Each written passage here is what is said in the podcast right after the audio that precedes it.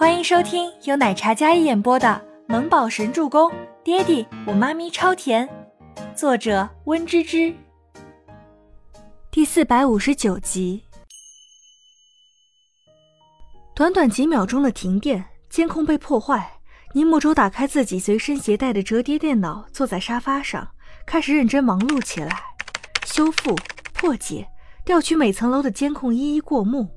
小小的剑眉下，那黑曜石一般的眼睛快速浏览，稳重的不像一个五岁小孩该有的气场。华丽温馨的派对，因为倪清欢的突然失踪，蒙上了一层灰霾。酒店大门，一辆救护车驶入地下车库，车上推下来一张病床，医生护士快速的推到安全通道，因为刚才停电，避免再次停电。甄威廉抱着孟年星从安全通道下来，保镖跟随。就在这时，跟随郑威廉下来的两位保镖听到耳麦里传来危险的信号。我在地下室，送他们两人离开之后，立马去找。两名保镖的语气听着似乎发生了什么不一般的事情似的。郑威廉快步下楼，孟年星的血迹沿着楼梯几个楼梯滴一滴血，现场看起来有几分触目惊心。行，快到了，再忍忍就好，上了车就好了。你去下面看看，这里我跟着。一名保镖对着身边的同事说着：“好。”那人点头应下之后，立马从郑威廉身边侧头走过，环顾四周，准备封锁整个地下停车场。发生什么事了？没事。保镖闭口不停听到的指令，只简单的说了两个字：“医生已经来了，你去忙吧，我这里不需要照看了。”保镖听了这话，有些迟疑，但见到医生护士都到了，然后点点头。好。他也加快脚步，走出安全通道，走到外面地下停车场，站在一处最高点，四下观察动静。与此同时，几名穿着医生白袍的壮硕男子，他们迅速将轮床推到安全通道里，没一会儿，再将孟年星推出来。只不过在他们离开之后。两名推着清洁大垃圾桶的女服务员也快步去垃圾点，装作倒垃圾的样子。尼木舟在一秒恢复了所有被破坏的监控，看到甄威廉他们一行人推着病床上救护车，全程动作连贯。上车后关门，救护车便离开了。尼木舟放大监控看了几眼，然而并没有发现什么不妥。监控里全是保镖搜寻的身影，短短的时间能将一个大活人藏起来。这里面绝对是有事先预谋。女厕所里，周伯言踏入，站定在洗手台前，看着还没关上的水龙头，一双沉冷深邃的眸子看着现场的一切。温景逸也跟随他身后，两人一同站在女厕所的门口。作为医生，温景逸嗅觉灵敏，细微的味道他都能察觉。温景逸上前一步，然后细嗅了一会儿，乙醚的味道。清欢是被人迷晕的。听到这里，周伯言已经捏紧双拳了。有什么危害？这种乙醚能短时间让人晕厥，要是长时间捂住口鼻的话，会中毒。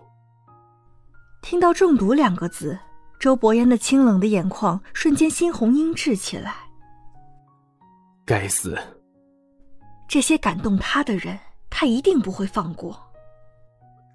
清欢应该是在洗裙子，两人站在洗手台前，停电前应该进来了人，停电的瞬间被放倒，所以不是男人是女人，所以他们两个才没有警惕。这水渍沿着厕所滴落到走廊，但是在走廊那里汇聚成一小滩水，之后消失不见。能用那么大的东西将人装走，是垃圾桶的车。温景逸听了这么分析。加上今天整栋楼都比较特殊，用来庆祝派对，所以能上来的只有工作人员。就在这个时候，保镖还有尼姆周两人从走廊尽头跑过来。boss，酒店工作人员被害身亡，两女一男藏在储物间里。保镖的汇报让周伯言和温景逸脸色愕然，特别是周伯言听到这句话的时候，那宛如钻石切割面般的完美俊脸正凝着一抹冷怒。倪木舟抱着笔记本快步走来，爹地不能让那辆救护车走，我怀疑妈咪在车上。你看，哪怕是没有监控拍到自己妈咪怎么被转移，单单看了几遍后面的监控，一分析，尼木舟都发现了不对劲。周伯言和温锦逸立马蹲下身来看着尼木舟的小电脑。这个轮椅被推上救护车的时候，几名健硕的男医生都暗暗使劲。按理来说，孟年星纤细，最多一百斤，可三个男人却推着非常吃力，说明什么？倪莫舟感觉自己一颗心跳到了嗓子眼上，那张小脸透着十足的严肃和冷峻。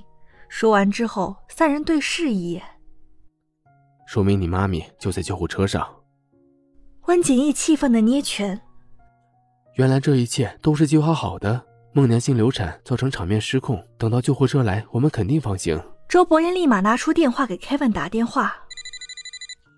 Kevin 让所有人拦住那辆救护车，清欢在车上。他站在灯光下，光影勾勒出男人刀削斧凿般的刚毅轮廓。救护车。Kevin 守在正门口的位置，看着那辆开出去的救护车。糟了，他们出去了。追，不惜一切代价把清欢给我追回来！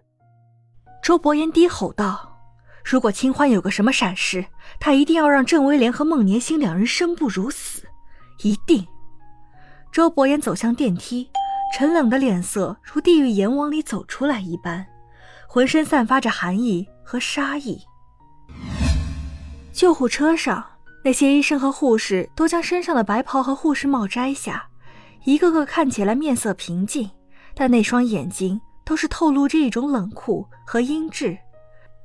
孟年心也将放在身下的血袋拿出，郑威廉在细心的替他擦着腿上的血迹。与刚才的逆来顺受的模样不同，此时的他有一种快意，特别是看着倪清欢昏迷躺在那里，他就痛快。好了，孟年星制止了郑威廉的动作，然后想要下床。看着从床底下挪出来躺在地上的倪清欢走去，一袭粉色浪漫的礼服长裙，那张精致完美的小脸，哪怕紧闭着双眸也是倾国倾城。可那又怎样？他还不是落在了自己的手里。本集播讲完毕，感谢您的收听，我们下集再见。